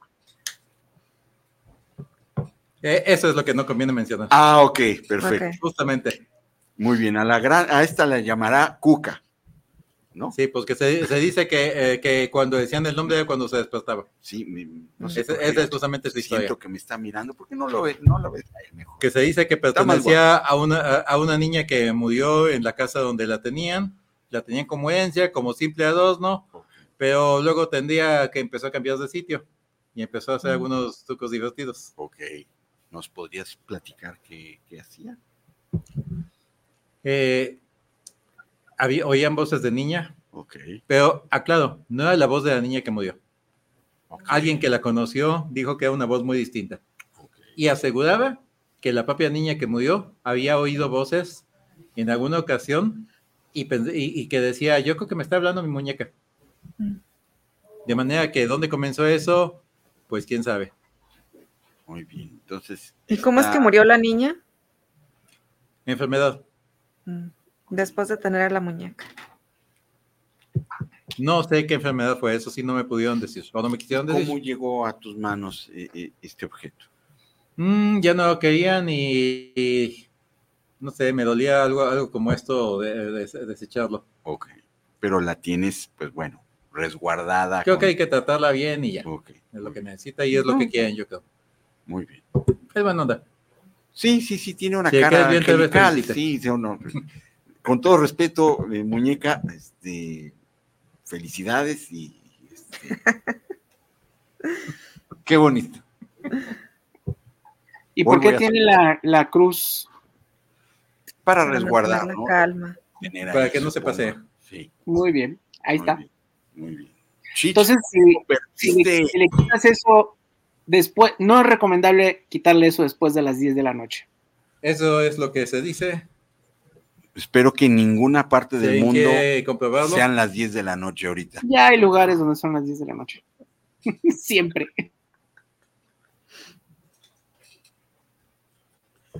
Bueno, entonces, este, Luis, nos dijiste que hay varios tipos de demonios. ¿Nos podrías platicar de los distintos demonios y qué, este, características tienen? Hablaste de Lucifer, conocemos Belcebú, este, Satán. ¿Es lo mismo? ¿Son los mismos? ¿Son eh, una parte de una legión? En la Edad Media, se había, alguien había hasta contabilizado que había ciertos cientos de miles de demonios. Se supone que cada uno es diferente de los demás. Algunos comparten, eh, tienen, varios nombres, pero la mayoría de las veces sí son entidades totalmente distintas entre sí. Eh, eh, curiosamente, muchos de los demonios son dioses devaluados. En los grimorios como la Goesia, la clave menor del rey Salomón, encontramos una cantidad enorme de nombres de demonios. Sucede que muchos de ellos podemos reconocerlos como distorsiones de dioses paganos. Está Dragón, por ejemplo, el famoso Astaroth. Sí. Es una cuestión mucho más extraña, porque es bien conocido con otras dos entidades que nadie se imagina usualmente que son las mismas. Su nombre tiene una terminación hebraica femenina. Esto tiene razón de ser, porque realmente Astaroth, a pesar de que es una entidad claramente masculina, un duque del infierno, según los gemodios, realmente viene, se deriva de Ashtoret, un nombre de Istar, la diosa mesopotámica. Una diosa madre. ¿Cómo cambió de sexo? ¿Cómo se distorsionó tanto su figura? ¿Quién sabe? Probablemente porque se fue de oídas, de oídas, a través de una cultura cristianizada donde se perdió por completo su origen, mm. pero se convirtió en algo distinto, algo, algo más interesante. Su nombre, quitando esa terminación femenina, sucede que lo encontramos también en algunos grimorios antiguos, allá del siglo XIV, XV, XVI. Ashtar, por supuesto que sigue muy vivo y presente actualmente, conocido como Ashtar Sheran, líder del comando Ashtar el comandante pleiadiano que en los años 60 pretendía evacuar a la humanidad de la Tierra antes de la guerra nuclear y que siguió posponiendo su evacuación y que actualmente sigue comunicándose con, los uh, trabajadores de la luz o light workers para darles mensajes muy luminosos y muy light. Ashtar es el propio Astaroth. Y curiosamente no es el único. Parece que muchos demonios son pleiadianos ahora cambiaron de planeta, no solo de, eh, papel. Porque, eh, eh, porque también uno de los primeros extraterrestres que fueron identificados con nombre fue por, por Adamski, George Adamski, que fue uno de los primeros contactados en los años 50, 60, que decía estar en contacto con gente de Venus. Es famoso porque sus fotografías de ovnis son muy similares, los ovnis que él fotografió, a los prototipos de ovnis que aparentemente estaban en los diseños que hicieron los nazis de vehículos voladores circulares. Como de campana, ¿no? Así es. la, cuestión es que él contactaba con una mujer alienígena llamada Semyase. Mm. Semyase. Tuvo un eh, reportaje de eso, como lo he oído esta palabra con él. De Billy Mayer, ¿no? También creo. También. Ah, sí, ese mero. Semyasa, que ha sido contactado por muchos de los contactados de alienígenas, sucede que en el libro de Enoch, uno de los apócrifos bíblicos, encontramos que es el líder de los ángeles caídos. Sí. Sí, sí, sí. Que hay que ver que son unos ángeles caídos muy distintos del contexto católico. En ese caso fueron castigados por enseñarle a la humanidad cosas indígenas como la agricultura, la medicina, la música, la, ciencia, la, civilización prácticamente. Así que sí es muy relativo el asunto de que, de que fueran malvados. Claro. Y como tú dijiste, no, no es que sean masculinos todos, sino hay demonios. Así es. ¿Por qué cambian de, género a la hora de aparecer en los demonios o a la hora de convertirse en extraterrestres? Es, eso es bastante curioso. Ajá. Ahorita que mencionas el libro de que es lo que me llama mucho la atención de ese libro en específico, que cómo es que describe las naves donde se lo llevan, puede ver los planetas, la Tierra desde cierta distancia, y pues sí te deja pensando como que si los demonios que describe la gente son extraterrestres, ¿qué pasaría? O tal vez eh, los que se creía que eran demonios eran extraterrestres, o tal vez lo que antes fue interpretado como demonios, ahora es interpretado por, como extraterrestres. Mm. Pero tal vez es algo totalmente distinto. Nada nos dice que porque ser más científico o pseudocientífico el asunto deba ser más eh, verosímil. Eh, está la teoría de, de Jacques Vallée, el ovnílogo, que él plantea que no es, estadísticamente no tiene sentido que tantos extraterrestres vengan al año a visitar la Tierra desde otra galaxia. De manera que su origen, si no es en la Tierra misma, está cuando menos aquí cerca del sistema solar. Y por lo tanto, él considera que aquello que antes se manifestaba como espíritus, dioses, apariciones marianas, ángeles, hadas, eh, actualmente se manifiesta como extraterrestres simplemente porque toma forma que puede entender la mentalidad del testigo. Se, adapta a lo que espera ver la persona. Es cierto, como los niños de Fátima, que resultó que la aparición no era en sí una virgen, sino que ya que la, lo que ellos describen es como un tipo extraterrestre con una ropa muy extraña y la Iglesia Católica lo pues dibujó de cierta forma como que, ay, pues sí, era el manto de la Virgen y no sé qué, cuando los niños jamás describieron un manto ni nada parecido a lo que es la Virgen que conocemos. ¿Y las fotografías que tomaron al sol cuando descendió en Fátima? Que sabemos que no fue el sol mismo, porque en el resto del planeta no se movió. Nadie más se dio cuenta de que se moviera, por supuesto. Con eso podemos descartar esa opción. Sin embargo, las fotos que le tomaron, porque hay fotos, vemos un objeto que podría ser cualquier platillo volador en cualquier libro de ovnis, si no fuera porque nos están diciendo que eso es lo que estaba volando en Fátima. Sí. Yo creo que por eso es que no suelen circular mucho esas fotos. Bueno, ¿y este libro? ¿Qué es lo que nos traes?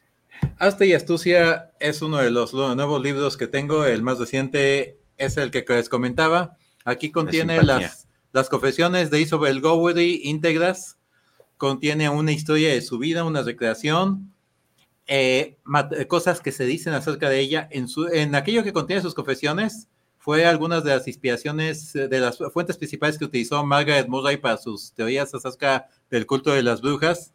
Y a través de ella, este, eh, estas confesiones fueron una de las bases para, para las tradiciones de la Wicca, para los tratados de la Wicca el concepto de que un coven tiene 13 miembros, muchas prácticas de ahí vienen. También es, es alguna de las fuentes que ha sido utilizada por el satanismo. ¿Por qué? Porque el satanismo quiso tomar literalmente esas, ese aspecto rebelde eh, de, parodia de la misa que los cristianos le atribuían a las brujas y lo se lo tomó literal y quiso hacerlo así. Pero, pero a fin de cuentas se estaba tomando esa misma base.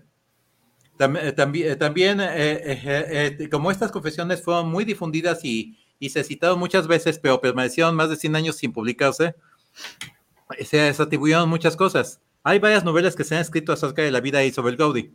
La primera de ellas fue escrita por un ocultista miembro de la Golden Dawn, que, que decía haber utilizado métodos metafísicos para obtener información, además de documentación de sus antepasados que fueron contemporáneos de Isabel. Eh, él describe rituales que él dice que mencionan las confesiones. Sucede que esas confesiones no mencionan esos rituales. Sin embargo, el ritual que describe es muy válido y es algo que sí se practicaba. Entonces, aquí está reproducido ese ritual en las palabras de, de Brody. Eh, también, un canto, el canto de transformación utilizado para convertirse en animal, a la manera de los nahuales en México. Eh, esa fórmula la escribe y sobre en sus, en sus confesiones. Aquí se reconstruye con los elementos completos, por primera vez publicados algunos elementos, algunas palabras de poder utilizadas con ella. Y también está la canción de transformación creada por Robert Graves en su libro La diosa blanca, a partir del material de Isobel. Que muchos pensaban que toda entera la había tomado las confesiones. No es así. Es una canción de Graves, pero aquí está reconstruida, comentada, analizada, cómo es que se desarrolló, cómo fue que fue, es que, que la hizo. Y, ya la has cantado y... Eh, de hecho, es, uno, es muy utilizada en los círculos vulcanos. Ok. También aquí está una lista de los reyes y las damas eh, que, que, son llamados y venerados dentro de los grupos de brujería de raíces escocesas, dentro de algunos grupos, porque hay muchas variantes que vienen de ahí. Hay descripciones de algunas de sus prácticas.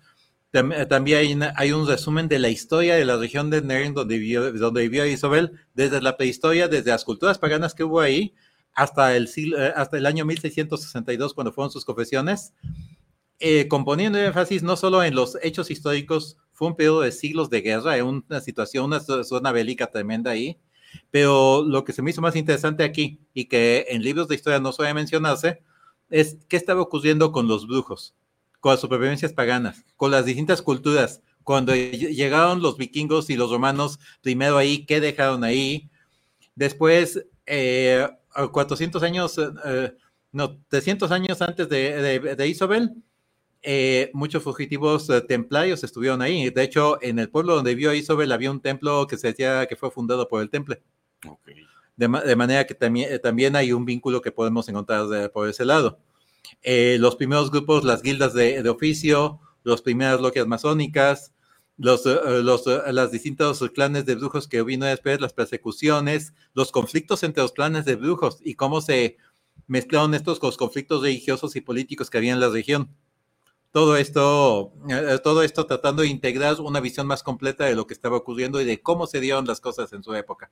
Y dices confesiones porque pues que la agarraron o la eh, quemaron según se, registró Isabel Gaudi y Janet Berghead, amiga suya, se presentaron voluntariamente y confesaron sin necesidad de tortura.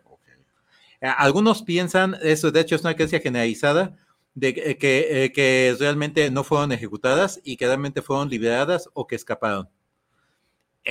algunos piensan que ofrecieron delatar muchas personas, confesar muchas cosas a cambio de la liberación. Se sabe que se solicitó permiso para su ejecución, juicio y ejecución, eh, eh, a pesar de todo, así que si pidieron eso, no les quisieron cumplir, pero no hay prueba de que se haya autorizado. Estamos hablando del momento en que ese cambio entre los protestantes y los cristianos eh, acaba de ocurrir todo el asunto de Cromley y fue justo la restauración comenzó dos, un par de años antes de la, de la, de la confesión de Isabel por lo cual empezaron a ser destituidos los sacerdotes que no cambiaban de fe de nuevo y cambiaban al nuevo estilo con mucho menor énfasis en la persecución de brujería. Eh, pero, pero eso tardó años en implementarse y ya no alcanzó a salvarla. O al menos posiblemente no. Pero, pero la cuestión es que es posible que el, eh, eh, el reverendo Forbes, que estaba, estaba en Oldern, no quisiera, quisiera mejor tener un bajo perfil y no matarla, no matar a las 41 personas que denunciaron en estas confesiones, ¿por qué? Porque había sido una masacre tremenda y eso podría verse mal y hacerlo ver mal ante el nuevo cambio político. Es una posibilidad. Eh, hay un artista que vive cerca de ahí y que, eh, que hizo un mural en su propio muro exterior de su casa, eh, representando toda la historia de Isabel. Y curiosamente ahí le representó huyendo, no ejecutada. Espero que se haya salvado. Y bueno, este Luis eh, Macabres, pues este programa es Cinema Macabre y no sé si tengan, eh, y, nuestro invitado Luis Abadie, alguna película que pues hable de, del demonio o los demonios y que pues valga la pena para recomendarla a la Hermandad Macabre. Ah, bueno. ¿Decías? Que el invitado que empiece que nos recomiende algo. O, no, o, cómo ves las películas de demonios que a lo mejor para ti dices, no, pues esto no, no lo O igual si quieren, ah, me gusta mucho verlas. Sí. Pero, eh, pero sí, eh, sí, hay algunas en particular que disfruto mucho. Una que me encanta en lo personal, The Devil's Rides Out, El Diablo Cabalga de Christopher Lee, basada en una novela de Dennis Whitley, la novela es aún mejor, pero la película es magnífica. Es, e, esa película es una cosa hermosa. El papel de Christopher Lee es magnífico como el duque de Richelieu, que era un aventurero, era protagonista de una serie de novelas de aventuras de Dennis Whitley, pero esta es la única que se ha filmado y es la única en la que aparece como un experto paranormal. Un detalle curioso sobre esa película, los conjuros que se utiliza Christopher Lee como de Liu para expulsar a las fuerzas malignas son auténticos. Y no fue el guionista ni el director, sino el propio Christopher Lee quien se dio a la tarea de investigarlos para utilizarlos. Lo cual se me hace mejor aún. No, eh, es algo poco conocido, de hecho no es un dato generalmente manejado en público, pero ahorita como tiene años muertos no creo que haya problema en mencionarlo, que Christopher Lee era wicano, además. Mm. Eso pues, probablemente tuvo mucho que ver en su interés, aunque él no lo decía. Eh, eh, y aprovecho también para mencionar que se hizo un largometraje documental recreando algunas escenas que se llama Horse and Hattock acerca, acerca de Isabel Gaudí. Lo acaba de hacer el, el, fundador del Museo de la Brujería de Glasgow, que también escribió, es eh, un brujo practicante y escribió un, el libro de negro de Isabel Gaudí, lo acaba de sacar hace un año. Él, eh, él, mismo estuvo a cargo de esta película. Ok, muy bien. A ver, recuérdanos el, el, nombre para verla. Horse and Hattock. Okay. Ese es el nombre, es, son palabras de un conjuro que también se menciona en las confesiones. Eso que significa algo así como caballo y sombrero o caballo y roboso, segunda traducción. Ok. Muy bien.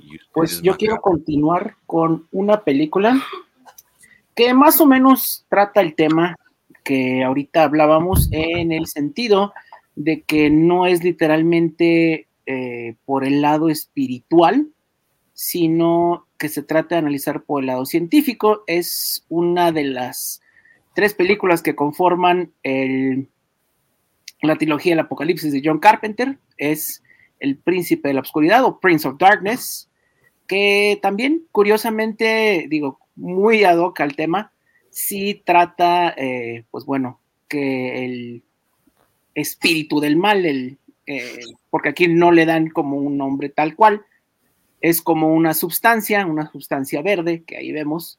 ¿Como un ectoplasma o...? Eh, pues sí, eh, pero es como una sustancia consciente, ¿no? Que la tienen encerrada desde hace muchos, muchos siglos y que por pasares del destino está en el sótano de una iglesia y que bueno, este, obviamente pues la trama inicia en que quiere liberarse, pero ahí vemos cómo la iglesia católica ocultó la verdadera naturaleza del demonio y pues se va más por el lado de que era una criatura que venía del espacio, ¿no? O sea, una criatura que era como parte materia, antimateria, era todo lo opuesto y de ahí comienza, ¿no? Eh, vale mucho la pena verla y más que nada que va muy de acuerdo con lo que mencionábamos ahorita, ¿no? Como en lugar de interpretarlo por el lado este, científico, ¿no? este, la iglesia quiso hacerlo por el lado espiritual para que no se perdiera que la humanidad era el centro de todo, ¿no? Y John Carpenter, pues garantía, ¿no? Ahí está. Melissa, ¿tú traes algo? Yo voy a compartir la imagen, por si nos ayuda Israel. Quien no haya visto esta película, pues no sé en qué mundo vive. Hereditary, así que eh, el legado del diablo. Aquella escena de donde pierde la cabeza, no sé, nunca la voy a olvidar. Y fíjense que no me había dado cuenta que hablando de la cabeza, eh, pues deschavetada, no me había dado cuenta que el maniquí que sale ya casi al final, eh, spoiler, tiene la cabeza, también mandé la imagen, tiene la cabeza de la niña. ¿Ustedes sí habían notado eso? Ahorita les compartí la imagen por si nos ayuda, por si nos ayuda a ir a, ponerla. Es la, imagen que sigue. Y, bueno, la película va de, eh, están pues de duelo porque la abuela acaba de morir y eh, empiezan a suceder una serie de cosas eh, pues extrañas dentro de, de la familia. una mamá muy pues no sé si llamarla nerviosa o extraña. Miren, ahí está la cabeza. ¿Se había notado que era la cabeza de la niña? No Yo había entendido que, no la habían encontrado. Pero al parecer, pues sí, la encontró alguien y, la, puso en ese maniquí. Ya es cuando van a coronar al, hermano. Y bueno, este, eh, se dan cuenta, eh, el muchacho sobre todo, el, son dos, dos hermanos, la niña que pierde la cabeza y el hermano que es el que iba manejando este carro en donde ella pues asoma la cabeza y pum con el, con el poste. El hermano es el que empieza a darse cuenta de que la familia está involucrada como en este pues, tipo de culto eh, y lo que no entendí al final es, él va a tomar el papel que iba a tomar la niña originalmente, ¿no? Si no hubiera muerto. ¿Sí? ¿Sí lo entendí bien? ¿O, no? Entonces no entiendo eh. por qué pusieron la cabeza de la niña en el maniquí. Pues porque se veía creepy, a lo mejor, no sé. Eh, lo decía, el guion. hay algo más ahí, como. para ser sincero, a mí me decepcionó tanto el final que ya se me borró la película de la cabeza. Porque sentí que no tenía ningún sentido el final. Ajá. y se me borró al tal grado que la otra vez que me mencionaron la famosa cabeza decapitada, yo dije, ¿decapitaron a alguien? Realmente no recuerdo la escena. Sí, de hecho, esta escena ya es parte de, cuando ya está muy, muy floja la trama. Entonces, no sé si fue a propósito, eh, como para darle un twist que si la vuelves a ver y lo, encuentras de este detalle que es la cabeza de la niña, a lo mejor ya te cambia un poquito la historia de, ok, pues la niña iba a ser, iba a tomar el papel del, hermano, pero ¿por qué entonces está ahí como si hubiera estado premeditada la muerte de la niña? No, puede ser gratuito, ¿no? Para que se vea creepy. Podría ser. Yo ya no le tengo tanta fe a este director. Me han fallado los últimos, bueno. Y para confesarles, la última parte de Hereditary es lo que más me dio miedo. ¿De qué? La, última, parte es lo que más me dio miedo. Revela que es parte de un culto y la, la, madre, la abuela es, es la, líder, es donde más me dio miedo. Y, es justamente la parte que demerita mucha gente de la película, pero lo que amarró toda la, toda la historia. Pero Daba más miedo a la mamá, ¿no? Con sus loqueras, con su nerviosismo exagerado y su dramatismo ahí. Sí, muy bien. Todas las madres. Ay, no todas. Algunas. Este, creo que sí, o yo, no sé si la producción, Isra puede poner la película y la puse porque para mí es la entidad pues, demoníaca, aunque pues ya gracias a toda la cátedra que nos ha dado Luis el día de hoy, pues ya lo podemos ver con otros ojos, más bien podría ser como una entidad este, terrenal, ¿no? Este, pues es elemental, ¿no? Que es, pero eh, la, la estética como tal del demonio para mí es de las mejores que pueda entregar. ¿Era Tim este, Curry? Sí. Tim, Tim Curry, justamente nuestro adorado payaso de It, también es nuestro adorado este demonio, y estoy hablando de leyenda con Tim Curry y eh, un joven, bueno, todavía se ve joven. todavía se ve joven. Y se parece ya. Tom Cruise. ¿Y de qué va la película? Justamente esta entidad, este, el Señor de las Tinieblas, eh, quiere matar al último unicornio, este, porque la, pues la fuerza de los unicornios es la que debilita al lado oscuro o al Señor de las Tinieblas, entonces toda la película es para intentar que no maten al último unicornio y toma, Tom Cruise toma esta misión para poder salvar al unicornio. Pero reitero, esta película la, la, pongo para la hermandad macabre porque la estética del demonio para mí es de las mejores. Imponente. Muy bien. No sé Muy quién más.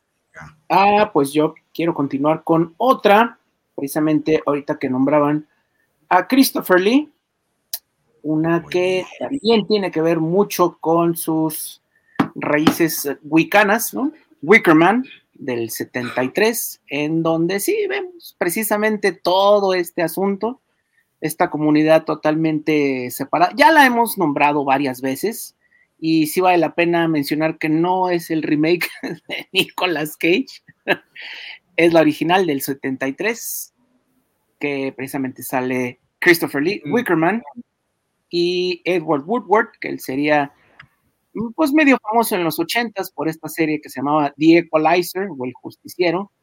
Y pues sí, básicamente la historia va de un policía que viaja muchos kilómetros en avión, avioneta, ¿no? Eh, para buscar las, pues, resolver un asesinato, ¿no? De una joven, pero cuando llega a la isla se da cuenta de que pues nadie conoce a la niña y él sigue investigando, ¿no? Él es un, pues se puede decir, cristiano devoto, hasta virginal, ¿no?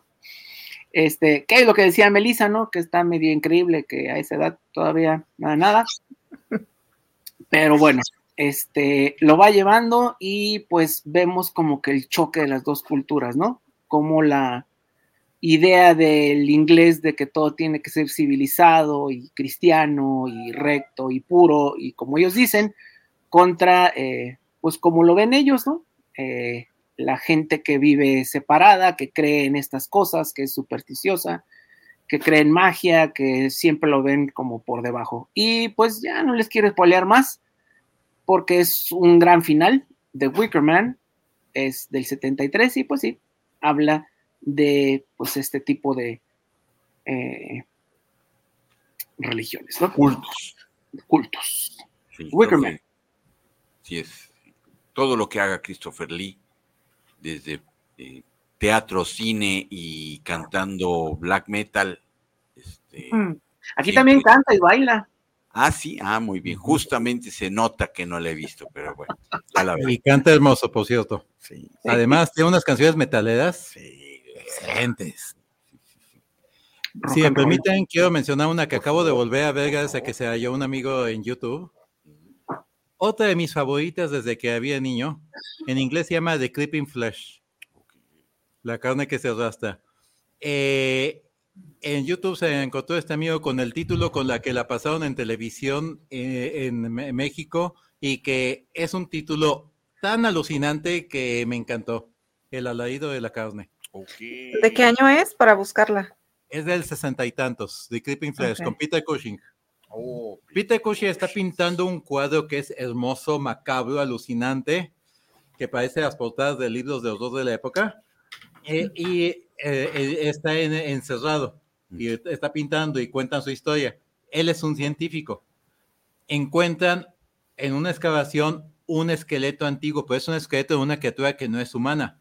Se lo llevan a bordo de un tren, digo, de una, de una carroza eh, la, cuestión es que descubre, tiene la hipótesis de que ese esqueleto es e, esa entidad que a la que pertenecía el esqueleto era el mal encarnado.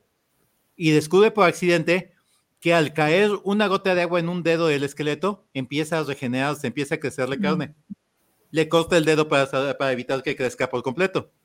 Y entonces es cuando se lo lleva en una carroza, pero está una tormenta y se vuelca la carroza.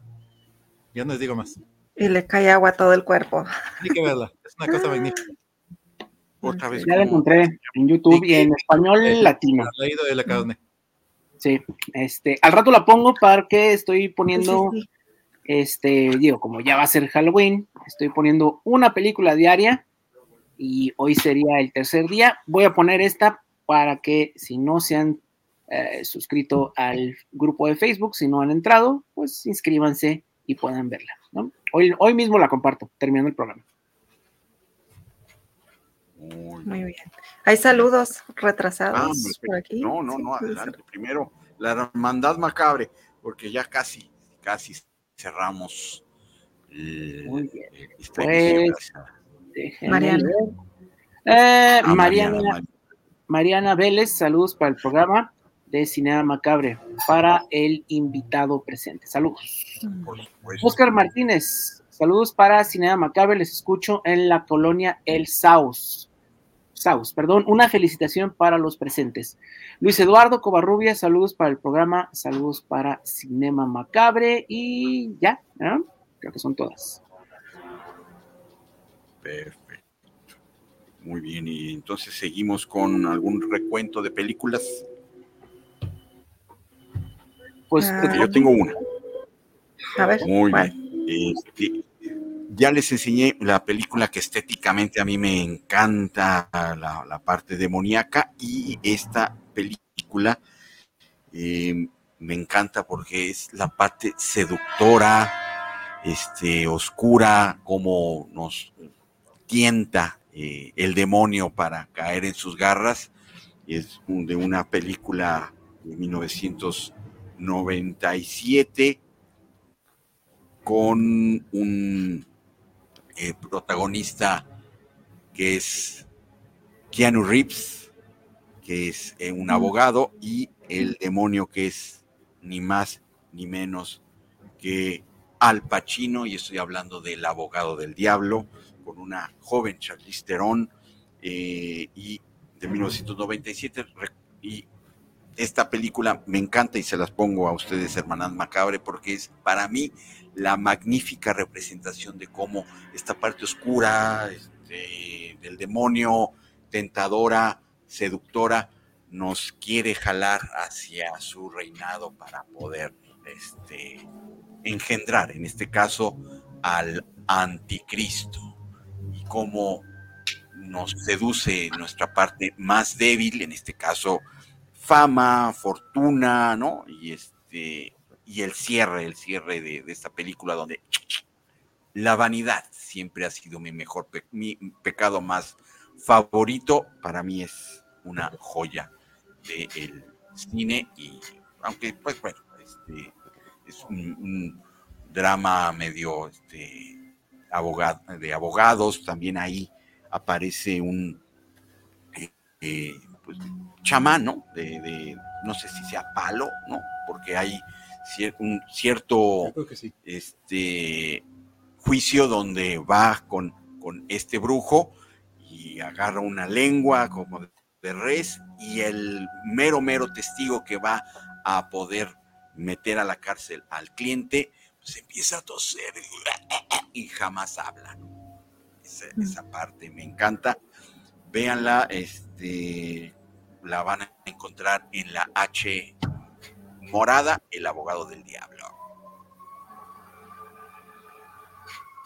No sé quién Luis tiene algo que decir de alguna película demoníaca.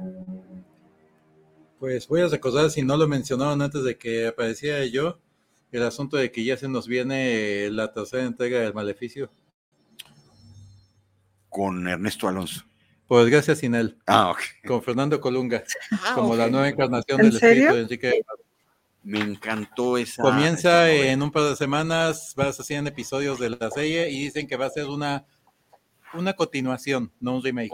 muy bien. Y utilizan el mismo retrato antiguo de, del, del, Enrico de Martino veneciano que se dice que, eh, que Ernesto Alonso compró en, en, un bazar de Venecia. y dicen que, que Ernesto Alonso también le hacía la brujería y también le hacía otras cosas, pero este, me encantaba esa cuna de lobos y el maleficio para mí me forjaron en la televisión mexicana y el final, el final de la, de la novela, donde pues nuestro Enrique de Martino se va directito al infierno envuelto en llamas. Véanla, vean el maleficio y no sabía que iban a hacer una continuación. Ya viene. Muy bien. Y se ve bien producida hasta eso. Okay. Dicen que va a estar más ágil que la original. Qué bueno. Digo, no, no, puede mantenerse el mismo ritmo de las telenovelas de entonces. no, no, no, eran cientos capítulos. O la película El Maleficio 2. Esa, esa sí fue mala, mala. Se me ocurrió volverla a ver, cuando me enteré de esto, se me antojó volverla a ver. Dos tercios de la película son los distintos actores mirando muy misteriosamente hacia el vacío en cine. con la magnífica actuación de Cirugía Méndez. Cirugía. Un, beso por a donde quiera. Pero bueno, este, muchachos, ya se nos está yendo el tiempo, hay que hacer rifa, despedir como se merece a nuestro invitado y todas nuestras menciones. No sé si tengan algo así a bote pronto o ya pasamos a que la mano santa de este, de este programa saque a la o el ganador y mientras hace su magia, Melissa, les tengo que contar que Cinema Macabre y Umbra, por supuesto para ti, Hermandad Macabre, les tiene 66.6% de descuento en su plan anual. Lo único que tienen que hacer es ingresar a internet en https dos puntos, diagonal, diagonal, mórbido.tv para que su plan anual tenga un descuento de 66.6 de descuento. ¿Quién regala? Pues por supuesto, Umbra y Cinema Macabre en su plan anual y puedan ver todas y más películas de las que hemos reseñado aquí en Cinema Macabre. Y por supuesto recordarles que Cinema Macabre, Umbra y coleccionistas traen para ustedes el meet and greet con el primer Jason. Ari Lehman está en, nuestros, en nuestro suelo tapatío el próximo 18 de noviembre a las 6 de la tarde. Y Cinema Macabre para la Hermandad Macabre tiene una máscara de edición especial donde se lo pueden llevar. Máscara, video, meet and greet, firma de autógrafo y esa firma de autógrafo completamente certificada por tan solo tres mil pesitos, una joya de una máscara de colección para justamente la hermandad macabre que le gusta la colección. Esto es una joya y Ari Lehmann, el primer Jason, está aquí en Guadalajara el 18 de noviembre en Plaza, la Gran Plaza, la Gran Plaza, y esta es la máscara que te puedes llevar a Hermandad Macabre. Lo único que tienes que es ir a nuestro Instagram de cinema-macabre, ahí mandarnos un comentario. Yo me apunto porque tenemos ya muy poquitas y se acerca ya el 18 de noviembre. Muy bien. Y la ganadora va a ser Josefina Sánchez. Josefina Sánchez, tú eres una ganadora y lo único que tienes que hacer es ya a partir del lunes ir a la sucursal de Ocampo número 80 entre Avenida Pedro Moreno, entre calle Pedro Moreno y Avenida Juárez, a partir del lunes, sus horarios de 10 a 8.30. Entregas tu identificación o más bien la muestras y te vas a llevar la película que está ahorita pues de moda gracias a nuestros Halloween, Halloween, que es prácticamente la secuela de la primera película de Halloween con eh, nuestro este Kirk Douglas, no, no, este no, ¿cómo John Mayer o Jason Mayer, ¿cómo se llama este mono? Este... William Shatner. William Shatner, sí, ese mero. Y Josefina, tú eres la ganadora, entonces ya te llevaste la película de eh, Halloween y, antes de que se nos termine el tiempo, agradecerle a Luis G. Abadie por venir a acudir a nuestro llamado y hablar de, de demonios, que ahora sí fue una cátedra. Este, nos llevamos muchas recomendaciones y este, un gran, gran pancito para el susto, gracias al objeto que nos compartiste y, lástima que hoy duermo solito. Hoy sí voy a cerrar ventana y puerta. Ah, pues sí que este llevas para que No, mejor así. Ándele, sin miedo con mucho, con mucho. Aunque la abrazas. abrazar la muñeca para 2000. Sí, no, y luego si me hace piojito me va a sacar un susto. Mejor así, tú eres el encomendado para proteger esa entidad que está encapsulada en nuestra muñeca, que no sabemos cómo se llama, ¿eh? ni queremos saber. Gracias, Hermandad Macabre, gracias, Macabres, gracias, Melisa Masaki. Gracias. Esperemos tenerte eh, de vuelta, Luis, pronto. Esperemos que como, como gran invitado que es, vamos a extenderle una invitación ahorita fuera de micrófono a ver si nos, nos quiere acompañar. Gracias. Nos vemos. Bye, próximo sábado. Y que en paz. Recuerden, Umbra, 6.6% de descuento https dos puntos diagonal mórbido.tv. Llévatela el plan anual con un descuentazo. Solamente hoy hasta las 10 de la noche. Salud.